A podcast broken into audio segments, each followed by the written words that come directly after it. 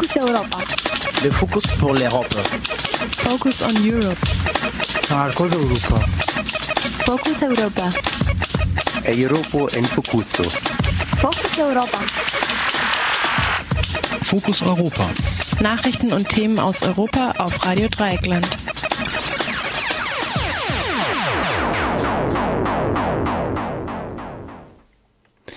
Ihr hört das Fokus Europa Magazin auf Radio Dreieckland äh, Freiburg am Montag, den 30. November 2015. Ihr hört uns live auf der 102,3 MHz oder im Livestream auf rdl.de.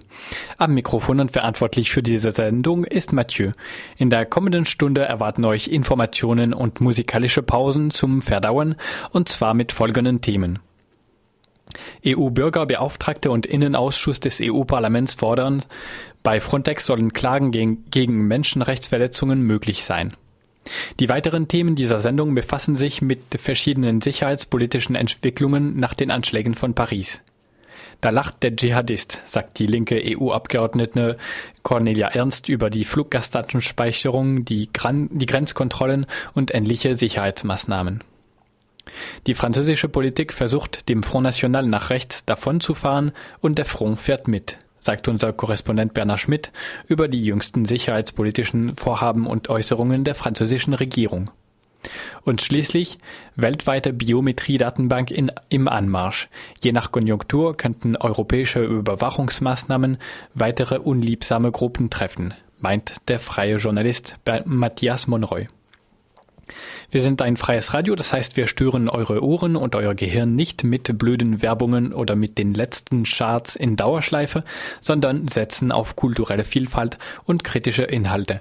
Wenn euch das etwas wert ist, könnt ihr Radio Dreikland Freiburg auch sehr gerne unterstützen, indem ihr für einen geringen Beitrag von 5,50 Euro bzw.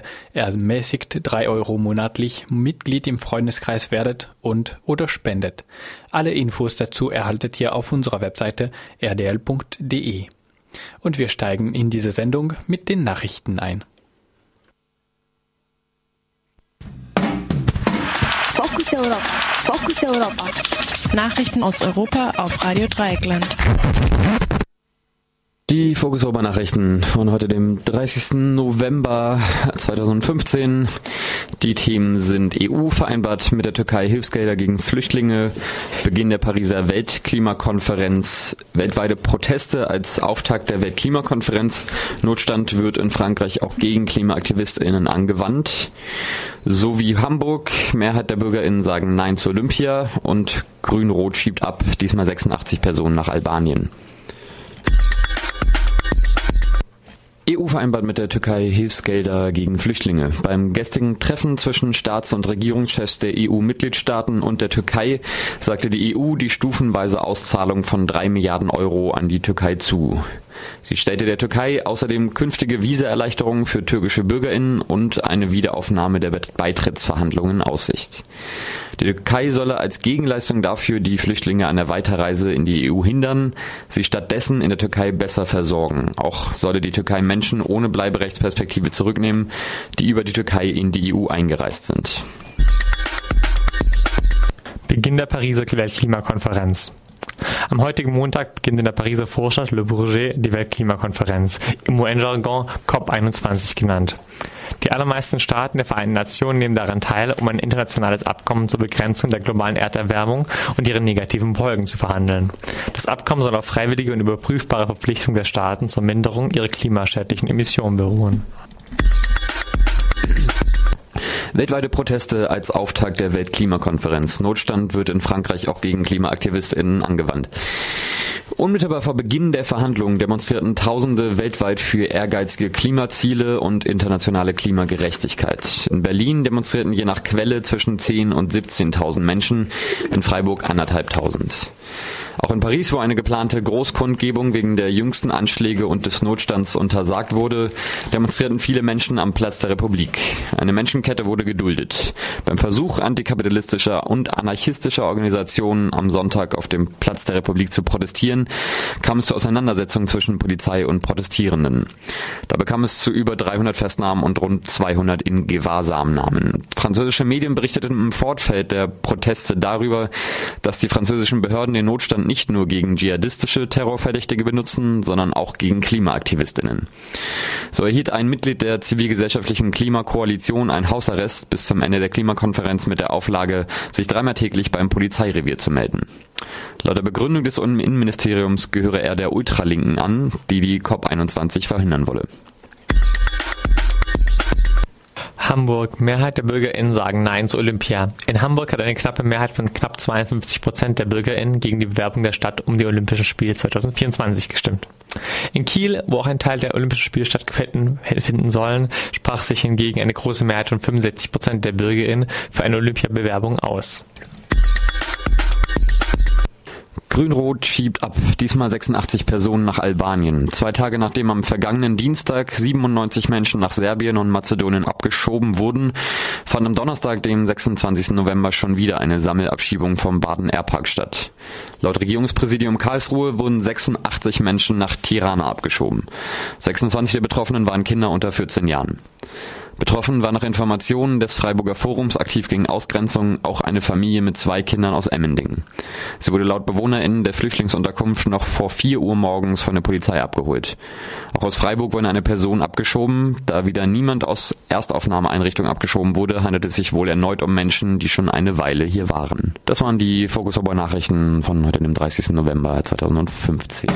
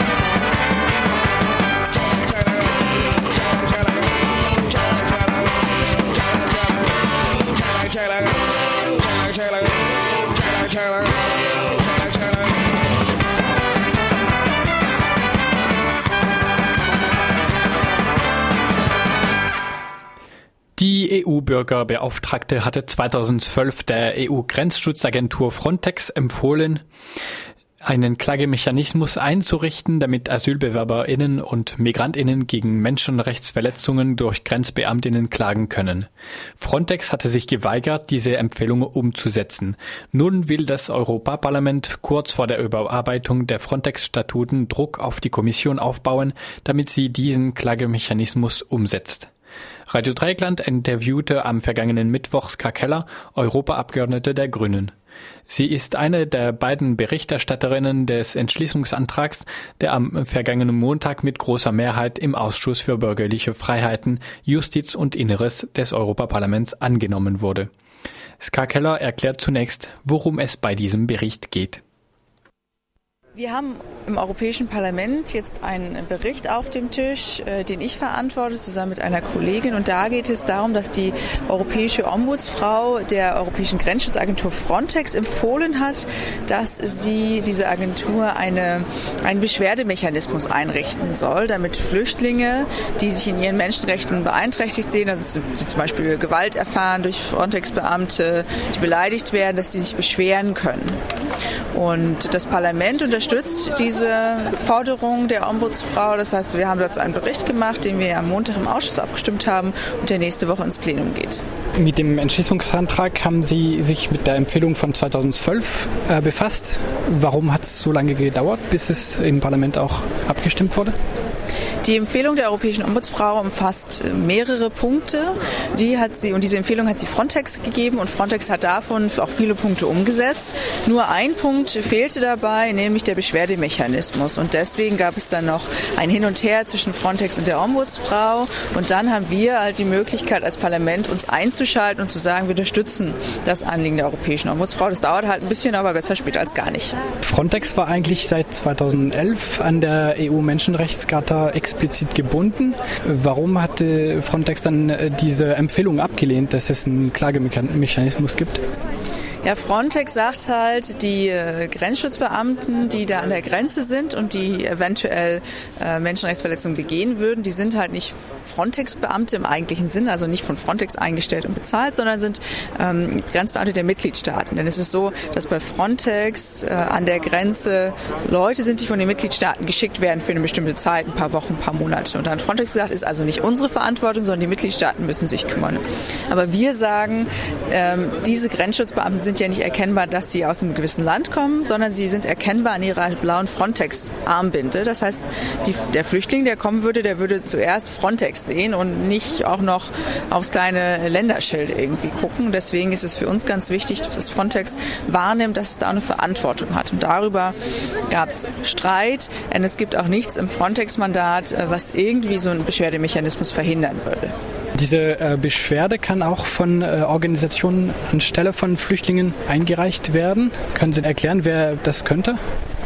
Wenn ein Flüchtling nicht selbst die Beschwerde einreichen möchte, weil er oder sie nicht erkannt werden will, weil sie anonym bleiben will, dann können auch äh, Dritte, also zum Beispiel Organisationen, äh, Flüchtlingsrechtsorganisationen zum Beispiel oder auch andere Dritte, Bekannte, können diese Klage einreichen, damit sichergestellt wird, dass jede Klage, jede Beschwerde eingeht, aber nicht unbedingt die Identität der Beschwerdeführenden ähm, ja, erkennbar ist. Die Abstimmung findet dann am 2. Dezember im Plenum statt, im im Parlament. Wird diese Abstimmung auch verbindlich sein für die Kommission? Diese Abstimmung ist eine Empfehlung des Europäischen Parlaments, aber es ist ganz wichtig, die jetzt äh, auch zu machen, denn die Kommission wird in wenigen Wochen ein neues Mandat für Frontex vorlegen.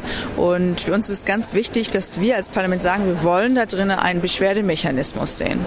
Und wird es auch dazu kommen, wenn äh, diese Empfehlung vom Parlament kommt? Also ist die Kommission dazu verpflichtet, das auch in dem Mandat einzubauen? Der Bericht vom Parlament ist leider nicht bindend, aber er hat eine ganz starke politische Botschaft. Denn wir haben eine große parlamentarische Mehrheit, die für diesen Bericht ist. Und wenn dieses, diese parlamentarische Mehrheit sagt, wir wollen den Beschwerdemechanismus, dann kann die Kommission schlecht zwei Wochen später kommen und einen Frontex-Mandatsvorschlag vorlegen, wo der Beschwerdemechanismus nicht drin ist. Dann würde die Kommission riskieren, dass dieser Mandatsvorschlag nicht angenommen wird. Und ohne das Parlament kann die Kommission da nichts machen. Also gestrigen Dienstag hat 50 Kilometer entfernt von hier wieder eine Sammelabschiebung von Baden-Erbach stattgefunden. Dabei wurden fast 100 Menschen abgeschoben, meistens aus dem grün-roten Baden-Württemberg. BeobachterInnen vor Ort sprechen von der Abschiebung von einem Mann, der an Epilepsie leidet, von einer Frau, die äh, in Kürze hätte operiert werden müssen und von Menschen, die mit rund 10 Euro pro Person in der Tasche nach Serbien und Mazedonien abgeschoben wurden. Und dort wurde ihnen offenbar auch gesagt, dass aufgrund ihrer Asylantragstellung äh, kein Anspruch auf Gesundheitsversorgung oder sonstige Sozialleistungen hätten. Wird dieser Bericht über Frontex auch etwas an der Abschiebepolitik der Grünen künftig äh, ändern? Die Politik der Grünen ist ganz klar, dass wir Abschiebungen gegenüber sehr, sehr kritisch stehen, dass wir wollen, dass alle Menschenrechte stets gewährleistet sind. Ähm, und es gibt auch Programme zur, Frei, zur freiwilligen Ausreise, die viel, viel wirksamer sind. Also wenn man mit, mit den Leuten zusammensetzt und überlegt, wie kann man denn ähm, in, im Herkunftsland eine Zukunft ermöglichen, ermöglichen. Zwangsabschiebungen sind definitiv nicht der, nicht der grüne Weg. Ähm, an der Politik wird sich auch nichts ändern, was sich, also an der grünen Politik nichts. Was sich allerdings ändern wird, ist, dass die Kommission in dem neuen Frontex-Mandatsvorschlag, den sie ja vorlegen wird, noch mehr äh, Frontex-Kompetenzen bei der Abschiebung einräumen wird und äh, auch jetzt auf der europäischen Ebene die sicheren Herkunftsländer ähm, äh, durchgedrückt werden sollen, wo auch sogar die Türkei als sicheres Herkunftsland benannt wird, was aus meiner Sicht eine absolute Farce ist. Wir sehen also, dass sich die, äh, dass sich die Politik insgesamt in die falsche Richtung bewegt, wo wir Grüne halt nur gegenhalten können und, sagen, und auf Menschenrechte bestehen, auf legalen Zugangsmöglichkeiten für Flüchtlinge, die es immer noch nicht gibt, auf faire Verteilung, auch innerhalb der Europäischen Union. Auch das gibt es noch nicht und das fordern wir schon seit Jahren und da war die Bundesregierung leider bisher immer stets dagegen. Also es gibt noch viele, viele Punkte, wo wir, ähm, wo wir hart bleiben müssen, wo wir darauf bestehen müssen und leider entwickelt sich gerade die Situation in eine andere Richtung, sodass wir ganz oft dann das Schlimmste verhindern müssen. Die Grünen sind eigentlich an der Regierung in äh, Baden-Württemberg. Die Abschiebung wurde vom äh, Regierungspräsidium Karlsruhe organisiert, die baden-württembergischen äh, Innenministerium untersteht. Da haben die Grünen auch eine Verantwortung in der Zwangsabschiebung, die gerade geschehen ist. Ja klar, ich kann natürlich zu dem bestimmten Fall jetzt nicht sagen, weil ich den nicht kenne. Das Innenministerium ist ja auch nicht grün, aber ganz klar, es ist auch wichtig, dass auch grüne Bundesländer ähm, zeigen, wo halt der grüne Unterschied ist. Und nämlich, wenn man schon nicht um Abschiebung drumherum kommt, dass man die so organisiert, dass für Leute vor Ort wirklich eine Perspektive entsteht ähm, und dass man äh, Sachen wie medizinische Versorgung natürlich auch in, im Land ähm, gewährleisten muss, wo die Menschen hingebracht werden. Soweit die grünen Europaabgeordnete Ska Keller im Interview mit Radio Dreieckland. Beim Abschied fügte Ska Keller hinzu, für Bavü können wir nichts, ohne dass klar wurde, ob mit wir das Europaparlament oder die deutschen Grünen gemeint waren.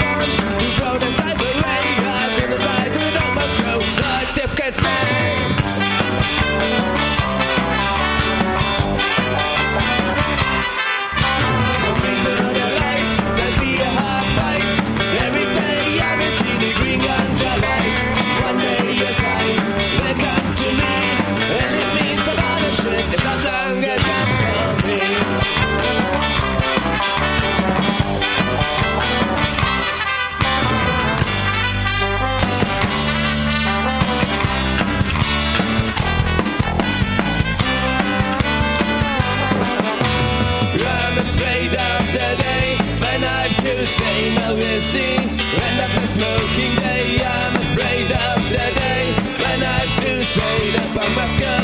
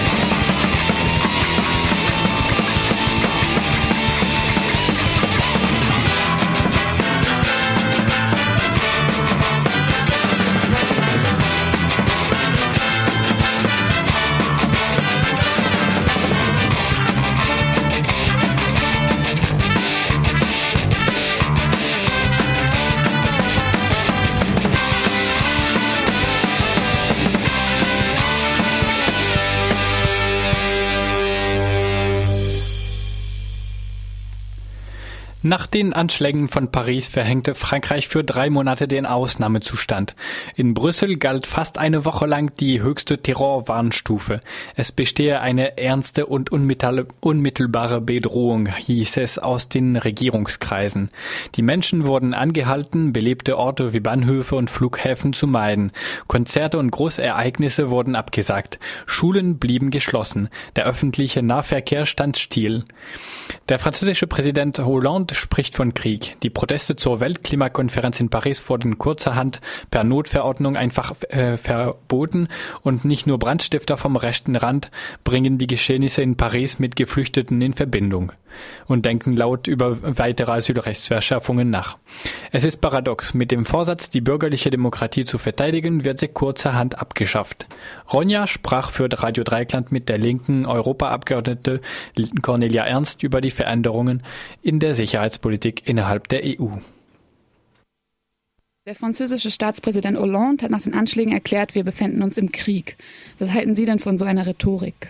Also ich denke, dass das der falsche Zungenschlag ist. Äh, und äh, hier geht es ja nicht um eine moralische Kategorie oder wie man das persönlich empfindet, sondern wer sagt im Krieg, der verlangt auch, dass entsprechende Instrumente angewandt werden, wie zum Beispiel der 42.7 des äh, Europäischen Vertrages ähm, der gegenseitigen Beistand beinhaltet, ja. Also und da gehört auch äh, entsprechendes äh, Vorgehen äh, in Bezug auf die UNO dazu. Und äh, ich glaube, dass man in so einer Situation äh, solche Dinge nicht äußern darf.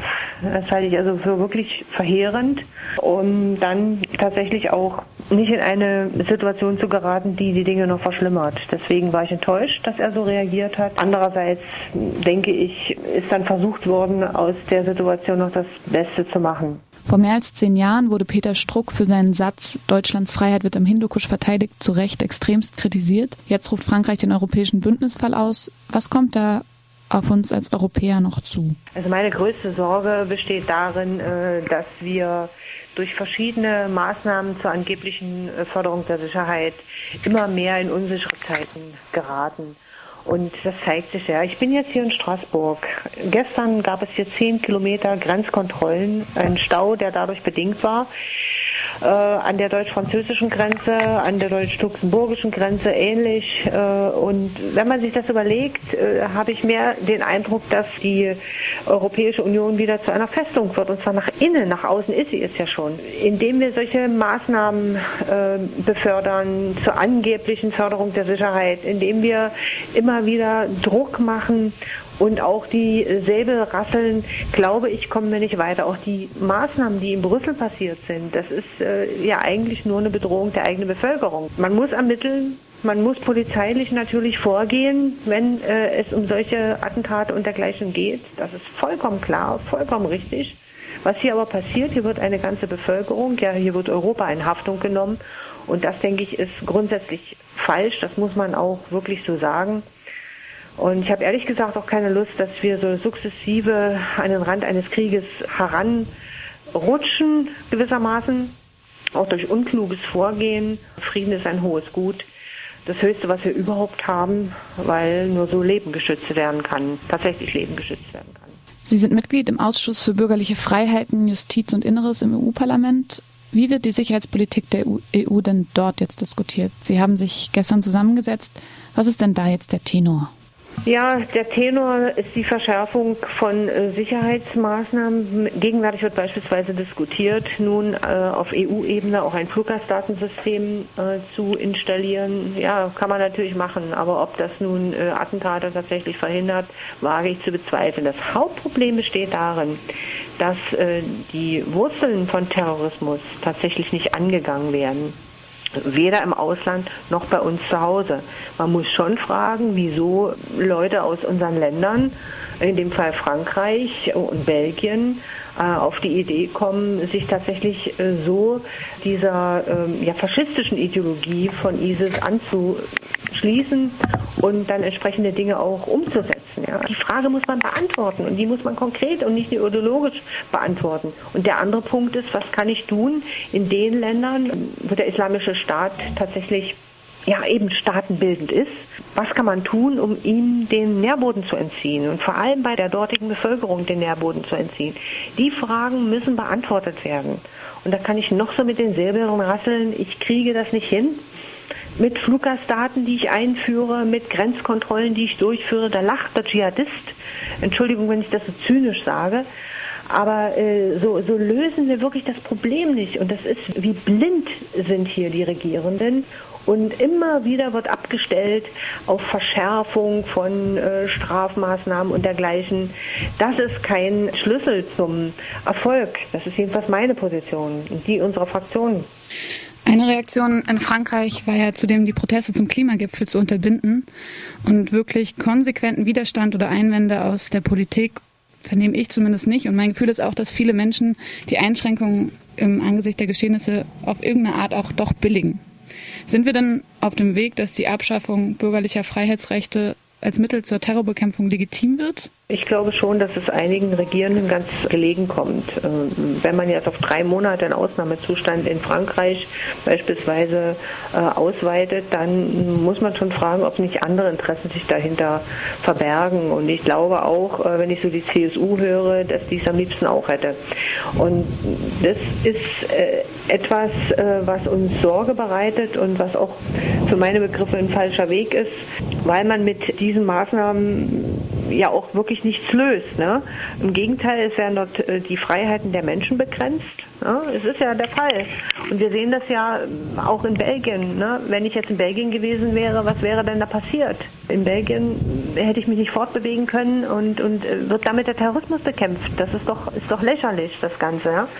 Also ich glaube, dieser Weg für eine vermeintliche Sicherheit, Freiheit zu opfern, und zwar gnadenlos, der ist falsch und die Bürgerinnen und Bürger werden sich das auch auf Dauer nicht gefallen lassen. Das geht jetzt eine Weile. Man akzeptiert ja auch äh, durchaus am Anfang gewisse Maßnahmen, die auch drastischer Natur sind. Das denke ich ist klar, aber auf Dauer nicht. Und ich glaube mal beim Klimagipfel, um darauf zurückzukommen, äh, sind einige ganz froh, dass die Demonstrationen nicht stattfinden. Ja. Das muss man wohl auch so äh, zynisch sagen und haben die Gelegenheit auch beim Schopfer äh, ergriffen. Und wir landen in einer größeren Verunsicherung, als wir sie jemals hatten nach dem Zweiten Weltkrieg.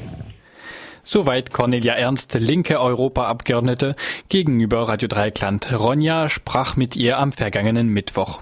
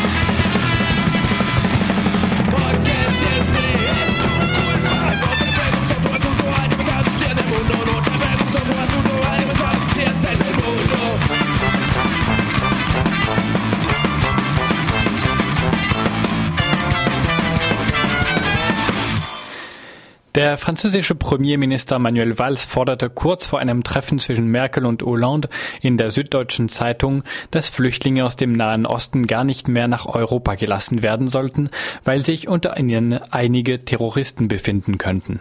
Debattiert wird auch über eine generelle Notwehrvermutung, wenn Polizisten zur Waffe greifen, sowie über dauernde Notstandsrechte für den Präsidenten.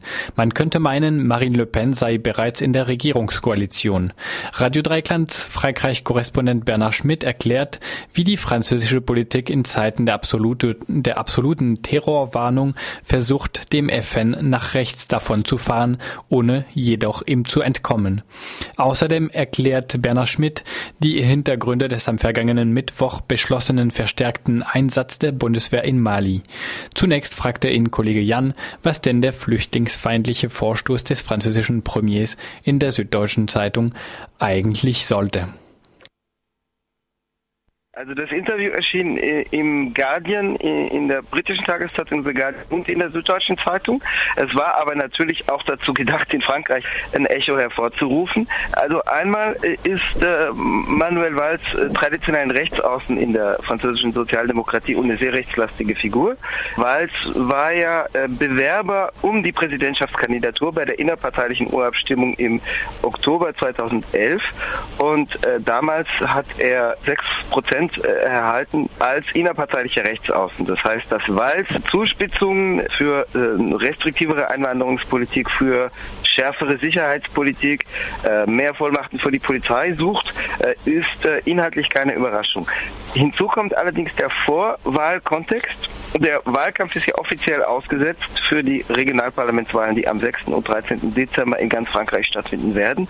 Aber die größeren Parteien betreiben natürlich indirekt weiterhin Wahlkampf, auch wenn er aus Rücksicht auf die Opfer und auf die Notstandssituation ausgesetzt ist, durch ihre Äußerungen zur aktuellen innenpolitischen Situation. Und auch das tut natürlich Manuel Valls, äh, um äh, sicherlich in seinem Geiste den äh, Rechtsparteien, und dazu gehört der neofaschistische Front National, das Wasser abzugraben oder ihren erwarteten Zuwachs, äh, mit dem äh, allgemein gerechnet wird, einzudämmen. Ja, nun ist das ja so, dass es normalerweise so läuft, wenn, wenn Politiker versuchen, rechter als die Rechten zu sein, damit die Rechten nicht rankommen, sie damit die politische Agenda auf rechts spulen und das Original dann doch gewinnt. Ist das in Frankreich auch zu befürchten? Äh, selbstverständlich, ganz genauso ist es. Äh, natürlich verkündet jetzt der Front National Land auf Land ab, zumindest im Bereich der sogenannten inneren Sicherheit, dass er ja jetzt gehört worden sei und dass es seinem Druck zu verdanken sei, dass doch relativ weitreichende Maßnahmen ergriffen wurden, wie die äh, Verhängung des Notstands für drei Monate und die Ankündigung von Staatspräsident Hollande, die also noch nicht umgesetzt ist, dass er die Notstandsgesetzgebung, die bisher durch einfache Gesetzgebung geregelt ist, in die Verfassung aufnehmen und die zeitliche Beschränkung für den Notstand dabei aufheben aufheben möchte. Also bisher kann er ja nur äh, in Anführungszeichen für äh, drei Monate verhängt werden durch äh, den Gesetzgeber, durch das Parlament. Und äh, François Hollande möchte dieses Zeitlimit aufheben künftig, wenn es in die Verfassung geschrieben wird. Also eine Vorlage wird durch das Präsidialamt derzeit ausgearbeitet und ist angekündigt. Und der Front National fährt doppelgleisig, indem er sagt, also einerseits sei ja die Regierung ihm entgegengekommen, was seinen Forderungen zu verdanken sei. Das gilt im Übrigen auch für andere Vorschläge, die bislang von der Partei kamen, zum Beispiel den Entzug hm, der französischen Staatsangehörigkeit bei Doppelstaatsbürgern, äh, was jetzt natürlich anhand der Dschihadisten äh, durchdiskutiert wird, was eine rein ideologische Maßnahme ist, weil jemand, der bereit ist, sich in die Luft zu sprengen, dem ist das sowieso wurscht, ob er hm, später hm. die Staatsbürgerschaft verlieren könnte oder nicht. Der Front National hatte seit längerem gefordert, dass eine Notwehrunterstellung bei polizeilichem Schusswaffeneinsatz gilt. Das heißt, dass über die normal sowieso juristisch geltende Unschuldsvermutung hinaus sozusagen eine härtere Unschuldsvermutung gelten soll, sodass höhere Anforderungen an überhaupt die Möglichkeit von Strafverfolgung zu stellen sind, wenn äh, Polizisten Schusswaffen einsetzen und dies mit tödlichen Konsequenzen einhergeht. Äh, das war durch den Front National seit langem vorgeschlagen worden, äh, wurde im Herbst dieses Jahres durch eine Kampagne der konservativen Rechten aufgegriffen. Äh, die äh, Regierung hatte es zunächst abgelehnt. François Hollande hatte also zum Beispiel 2012 gesagt, hier ist ein Vorschlag von Marine Le Pen und das kommt gar nicht in Frage. Und Einige Tage vor den Attentaten hatte allerdings der amtierende Innenminister Bernard Cazeneuve angekündigt, dass man jetzt doch darüber diskutieren könne. Und das äh, gehört jetzt zu den Maßnahmen, die François Hollande ebenfalls angekündigt hat. Also dass äh, dafür eine Vorlage ausgearbeitet werden soll. Also auf diesen Gebieten, sagt der Front National, unserem Druck ist es zu verdanken, dass die Regierung doch teilweise jetzt in die richtige Richtung geht aber äh, gleichzeitig spitzt er eben auf der Ebene der Einwanderungspolitik weiterhin zu und polarisiert. Marine Le Pen geht da also sehr stark in die Offensive und fordert zum Beispiel, dass Geflüchtete, auch wenn sie im Asylverfahren stecken, äh, abgeschoben werden können sollen. Also auch wenn das Asylverfahren nicht abgeschlossen ist. Und äh, natürlich wird äh, ein Entgegenkommen nur dafür sorgen, dass die Rechte sich äh, weiter radikalisiert. Also noch kurz zu den Äußerungen im britischen mhm. The Guardian und in der Süddeutschen Zeitung. Manuel Weiß hat es dann ein bisschen runtergestuft im Laufe des Tages.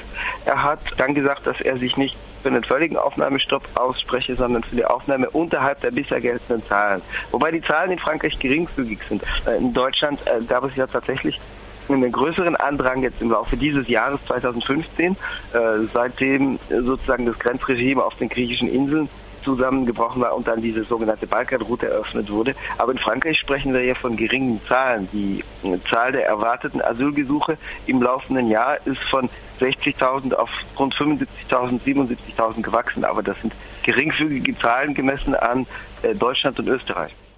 Bei ihrem Treffen haben Angela Merkel und François Hollande vereinbart, dass Deutschland mit der Entsendung von 650 Soldaten in Mali den französischen und afrikanischen Truppen vor Ort unter die Arme greift.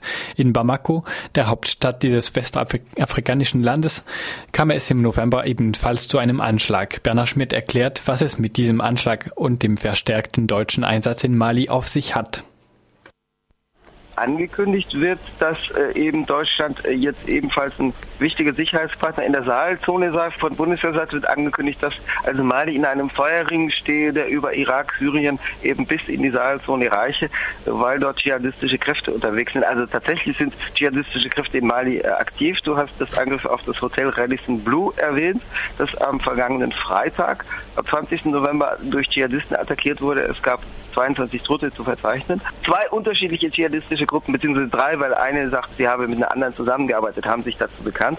Äh, also tatsächlich sind dschihadistische Kräfte in Mali aktiv, die jetzt nicht in Zusammenhang stehen mit dem, was im Mittleren Osten, Syrien und im Irak passiert. Das sind andere Kräfte. Die einen heißen Unterzeichner des Blutes und sind algerischer Herkunft. Die sind nach der Niederlage der Islamisten im algerischen Bürgerkrieg nach Mali eingesickert und ausgewichen.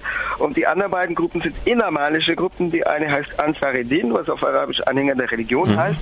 Das sind überwiegend malische Staatsbürger. Und die sollen das begangen haben, laut einem Bekennerschreiben, zusammen mit der äh, Nationalen Befreiungsfront von Massina, was eine in einem Landesteil in Zentralmali aktive bewaffnete dschihadistische Gruppe ist, die haben jetzt keine Verbindung zum sogenannten Islamischen Staat oder zum Mittleren Osten. Also sozusagen da jetzt einen Krisenbogen aufzumachen und zu sagen, das gehört alles in eine Front, ist inhaltlich falsch. Aber äh, Deutschland sagt jetzt sozusagen, dass es tatsächlich als Sicherheitspartner für diesen gesamten Krisenbogen in Erscheinung treten wolle. Also bislang war Deutschland und war die Bundeswehr durch äh, eine Ausbildungsmission in Mali seit zwei Jahren mhm. vertreten. Da ging es um die Ausbildung von malischen Soldaten, damit die den Bedrohungen Herr werden können. Also dass sozusagen malische Soldaten im Einsatz sind gegen dschihadistische Gruppen, die tatsächlich vor allem in Nordmali sich festgesetzt haben, äh, ist durchaus legitim. Aber bei äh, dem Bundeseinsatz, zumal er in einen so globalen Kontext gesetzt wird, in den er so global nicht gehört, weil es doch unterschiedliche mhm. Situationen sind äh, zwischen dem IS-Territorium in Syrien, in Irak einerseits und dem, was in Mali derzeit vor sich geht, wo die Dschihadisten nicht mehr über ein geschlossenes Territorium verfügen. Das war zwischen April 2012 und Januar 2013 kurzfristig der Fall, ist es aber nicht mehr. Das ist wiederum sehr diskutabel und kritisierbar, weil dieser globale Zusammenhang so nicht besteht. Also natürlich gibt es vergleichbare politische Phänomene. Es gibt die dschihadistische Ideologie als politisches Phänomen, aber es gibt eben keinen direkten Zusammenhang, mhm. sodass man einen großen Bogen aufmachen könnte. Und die, die militärischen Lösungen, vor allem mit der Intervention von Großmächten von außerhalb, die haben eben bislang auch nicht ihre Fähigkeit zu Lösungen beizutragen bewiesen, sondern umgekehrt äh, ist ja äh, das Anwachsen des IS auch eine Reaktion auf das, was von der Bevölkerung als ausländische Aggression wahrgenommen wird. Und äh, die Dschihadisten gerieren sich in diesem Kontext eher als Widerständler sozusagen gegen ausländische Einmischung und Invasion. Soweit Radio Dreiecklands Frankreich-Korrespondent Bernhard Schmidt im Interview mit Jan für Radio Dreieckland.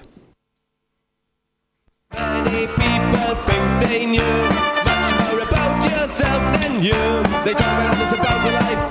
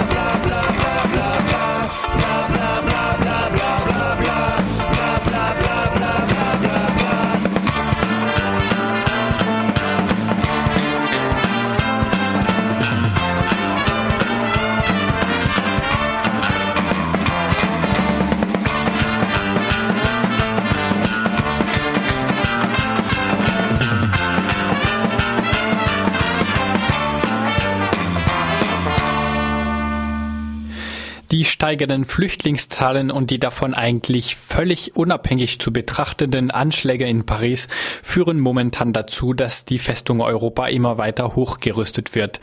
Abschottung nach außen, mehr Überwachung im Inneren. Über die jüngsten Entwicklungen der geschlossenen Grenzen der Überwachung, verschiedene Zentren, in denen Daten gesammelt werden und ihre Kontrolle zum Beispiel durch das Europäische Parlament, sprach Radio Dreikland mit Matthias Monroy, freier Journalist aus Berlin, der sich seit langem mit den genannten Themen auseinandersetzt. Zunächst fragte ihn Fabian, ob die Schengen-Idee der offenen Grenzen endgültig am Ende ist, angesichts von Grenzkontrollen zwischen Mitgliedstaaten, angesichts des Bau von Grenzzäunen und der Angst vor Terrorismus?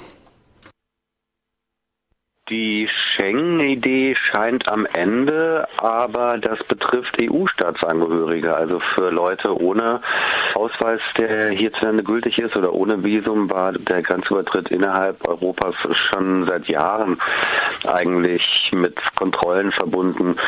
Schleierfahndungen, die Europäische Union hat angefangen, also größere Operationen zu machen, die ein bis zwei Wochen dauerten, wo bis zu 20 Polizisten an Bahnhöfen äh, und so weiter, so Schwerpunktkontrollen Kontrollen machen. Also ich sage das nur, um so ein bisschen zu beschreiben, dass diese Schengen-Idee natürlich schon immer auch repressiv gegen diejenigen war, die der Schengen-Zone nicht angehörten. Und das ist nach und nach ja auch erodiert. Und was wir jetzt sehen, ja, ist schon so ein seltsames äh, Dilemma, in dem wir uns wiederfinden, dass wir, die wir eigentlich dieses Schengen-System auch immer als äh, Festung Europa markiert hatten, weil das halt natürlich auch mit der Aufrüstung der Außengrenzen einherging, jetzt plötzlich äh, zu den Verteidigern äh, dieses Systems gehören sollen. Thema Grenzkontrollen, da spielt der Begriff der sogenannten intelligenten Grenzen eine Rolle. Diese Grenzen sollen nun auch für EU-Bürger angewandt äh, werden. Was würde das bedeuten? Das würde meines Erachtens im Endeffekt auf eine weltweite Biometriedatenbank rauslaufen. Also diese Smart Borders, intelligente Grenzen-Idee ist ein Paket, was beschlossen ist und was gerade aufgebaut wird und sammelt die Fingerabdrücke und Gesichtsbilder aller Menschen ein, die in die EU einreisen, also über reguläre Grenzübergänge, ne, Flughäfen zum Beispiel. Und in vielen Staaten sind ja biometrische Daten schon längst in den Pässen hinterlegt, also in Deutschland ja auch. Und diese Sachen, diese Daten werden ausgelesen und zusammen mit dem Datum des Grenzüberschritts und allerlei anderen Daten, die dabei anfallen, äh, gespeichert. Und Frankreich hat jetzt vorgeschlagen, übrigens schon vor den Anschlägen, also im September, jedenfalls vor den jüngsten Anschlägen, dass diese Datenbank erweitert werden soll, um die äh, EU-Staatsangehörigen, also dass auch deren Grenzübertritt jeweils protokolliert wird und dass deren Daten dann zentral in der Datei gesammelt werden, also biometrische Daten. Diese Datenbank lässt sich dann natürlich auch äh, im Inneren zur Überwachung einsetzen. Blicken wir noch mehr auf die Überwachung, die Kontrolle im Inneren. Hier will zum Beispiel der EU-Kommissar für Inneres und Migration Internetfirmen zu mehr Kooperation mit Polizeibehörden bewegen. Was ist auf diesem Feld geplant? Da geht es um, um den Bereich eigentlich Terrorismus, so war es gedacht. Die EU-Kommission versucht eigentlich schon seit Jahren zu berichten, dass zumindest Bürgerrechtsgruppen, die in Brüssel auch aktiv sind, so eine Zusammenarbeitsform zwischen den Internetanbietern, also ne, Yahoo, äh, Facebook, Google, Microsoft, Apple und so weiter herzustellen, äh, um so quasi einen kürzeren Draht der Strafverfolgungsbehörden zu haben. Äh, das scheint jetzt gelungen. In einer Woche soll in Brüssel so ein Forum der Internetdienstleister, nennt sich das, gegründet werden. Und es geht äh, letztlich darum, dass die aufgefordert werden sollen, bestimmte Inhalte zu löschen, also beispielsweise Enthauptungsvideos, die im Netz auftauchen oder äh, irgendwelche anderen Videos, die man nicht haben will. Die Frage ist ein bisschen, wozu braucht man das? Denn die Provider haben das in ihren eigenen Richtlinien stehen, dass solche Sachen sofort entfernt werden, wenn sie dann äh, eine Nachricht darüber kriegen. Äh, und das machen die eigentlich auch. Also es gibt eigentlich überhaupt keine Defizite. Es geht aber vielmehr darum, so einen äh, kürzeren Draht sozusagen zu haben haben. Und schwuppdiwupp, nachdem das dann rucki äh, beschlossen und umgesetzt wurde, wurde dann auch äh, offenkundig, dass nicht nur terroristische Inhalte entfernt werden sollen, sondern auch Inhalte, die Migranten anlocken. Das ist also tatsächlich ein Wort, was sich in den entsprechenden Papieren findet, äh, Migranten anlocken. Das äh, dient dem Kampf gegen die sogenannten Schlepper und Schleuser. Also das sind dann Facebook-Gruppen beispielsweise, mit denen die Leute ihre Überfahrten quasi finden können, in der Türkei beispielsweise. Und wenn diese Gruppen runtergenommen werden, dann erschwert das die Reise abermals für die Leute. Ne? Das wird natürlich, äh, wie das so oft ist, die Flucht verkomplizieren und vielleicht noch zu mehr Toten führen. Für den ausgerufenen Kampf gegen den Terrorismus soll im Januar das Europäische Zentrum für Terrorismusbekämpfung eröffnet werden. Wenn hier unter anderem die Geldwäsche zur Finanzierung des Terrorismus, ausländische terroristische Kämpfer und Feuerwaffen und Sprengstoffe kontrolliert und überwacht werden sollen, kann man dann sagen, eine gute Einrichtung das Ganze? Na, das sind ja eigentlich Sachen, die Europol sowieso schon macht, außer diese äh, Internetgeschichte, über die wir gerade gesprochen haben. Ansonsten werden in diesem Zentrum Sachen zusammengefasst, also Abteilungen zusammengefasst, die über Europol ohnehin schon betrieben werden. Aber es ist gerade so eine Mode, solche Zentren äh, aufzumachen bei Europol. Es gibt also parallel zum Zentrum, zum Antiterrorzentrum gibt es auch ein Anti-Schlepper-Zentrum. Also auch da, obwohl ja eigentlich für Migration ist ja Europol eigentlich gar nicht so unbedingt zuständig. Das ist ja eher Sache der Agentur Frontex.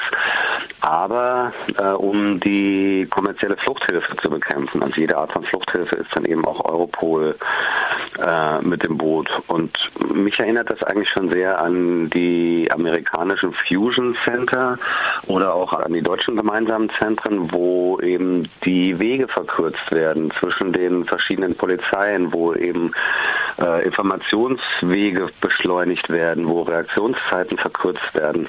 Und das geht eigentlich immer, finde ich, auf Kosten des Datenschutzes oder der Bürgerrechte. Man sieht es bei Europol im Moment auch, dass diese Zentren eigentlich gar keine rechtliche Grundlage haben. Auch diese Internetgeschichte mit den Providern. Europol hat zum Beispiel vor, dass die Anbieter ähm, private, also Personendaten rausgeben sollen. Zum Beispiel, wenn Europol sagt, hier, dieses Video wollen wir löschen, dieser User unter dieser IP-Adresse, welche weiteren Accounts hat er angelegt, unter anderem Namen und welche IP-Adresse hat er überhaupt.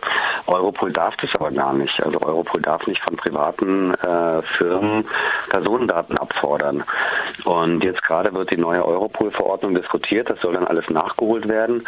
Und das ist eigentlich ein Riesenschwung, der da kommt an Neuerungen, was man gar nicht so mitbekommt eigentlich. Und was natürlich auch im Windschatten dieser ganzen Anschläge jetzt untergeht. Wie sieht es bei solchen Einrichtungen wie dem Europäischen Zentrum für Terrorismusbekämpfung, aber auch dem Zentrum für Migrationsabwehr, die ja wohl alle mit einer erheblichen Datenspeicherung einhergehen? Wie sieht es da mit der Kontrolle durch das Parlament, auch durch das Europäische Parlament aus? Na, auf dem Papier ist das alles äh, ganz gut geregelt. Also die Europäische Union wird ja so in Teilen eben vom Europäischen Parlament kontrolliert und in Teilen von den nationalen Parlamenten. In Deutschland ist es auch relativ weit entwickelt, mit äh, solchen parlamentarischen Initiativen wie die Regierung, die Regierung äh, zu befragen. Die Bundesregierung gibt aber keine Auskunft zu operativen Vorgängen oder auch zu solchen Sachen äh, wie welche Technik gibt es denn eigentlich bei Europol? Machen die denn eigentlich ein Data Mining, so wie es deutschen Polizeien hier eigentlich gar nicht erlaubt wäre? Die Suche nach Kreuztreffern in den Datenbanken, äh, wie Europol in seinen Hochglanzbroschüren ankündigt, die eben auch datenschutzrechtlich äh, relativ bedenklich ist. Wenn man die Bundesregierung dazu fragt, sagen die immer, keine Ahnung, wissen wir nicht, äh, fragt man die Kommission. Bei der Kommission ist es so, dass das Fragerecht sehr, sehr dünn ist. Also es ist eingedampft inzwischen auf, äh, also wenn man zu einem bestimmten Thema fragen will, darf man dazu nur drei Fragen stellen. Und die sollen innerhalb von drei Monaten beantwortet werden. Die Frist wird eigentlich immer überschritten, äh, teilweise deutlich.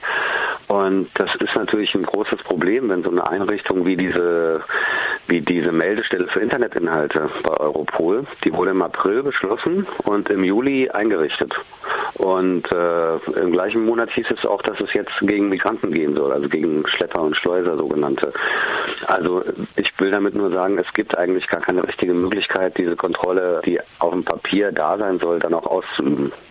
Auch da wird übrigens gerade drum gestritten bei Europol, das Parlament mehr einzubinden. Äh, die Mitgliedstaaten sind dagegen. Man muss mal gucken, was da jetzt rauskommt. Wir sind gespannt. Diese ganzen skizzierten Maßnahmen jetzt, äh, du hast schon angesprochen, Terrorismus, der steht äh, im Fokus, äh, aber dann doch auch die Migrantinnen. Siehst du weitere äh, Betroffene dieser ganzen Maßnahmen? Naja, das ist ja schon lange so, dass eigentlich Migration und Terrorismus immer in einem Atemzug genannt wird. Also das ist bei solchen Polizeiunterstützungsmissionen im EU-Ausland beispielsweise wird immer gesagt, naja, wir müssen hier in Libyen zum Beispiel oder in Tunesien sichere Grenzen äh, helfen gegen illegale Migration genauso wie gegen Terrorismus. Also so, das, das ist ja in, insofern nichts Neues. Wofür ich mich natürlich interessiere, ist so ein bisschen, was ist so mit linken Bewegungen.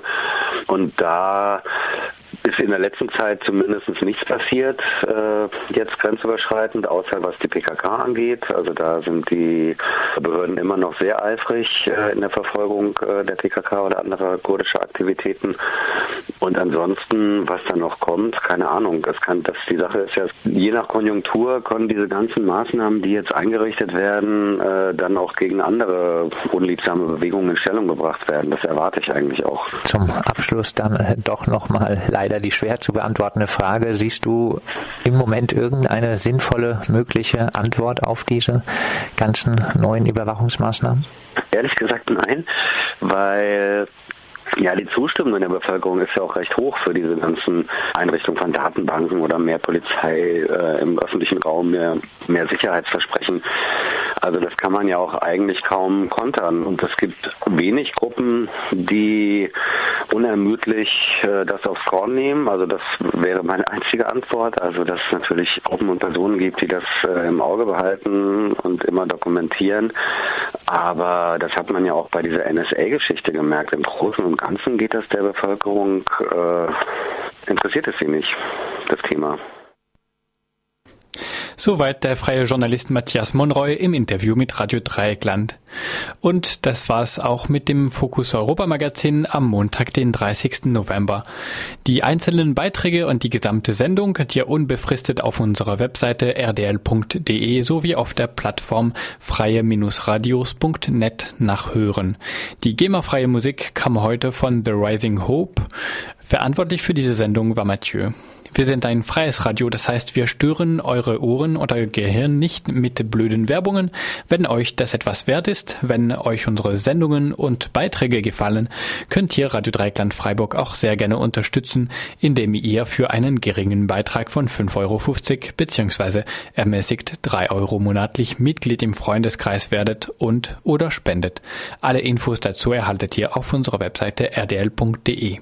Und für unsere Unabhängigkeit sind wir auch auf Spenden angewiesen. Das war Fokus Europa von Radio Dreieckland. Produziert mit finanzieller Unterstützung des Europäischen Parlaments.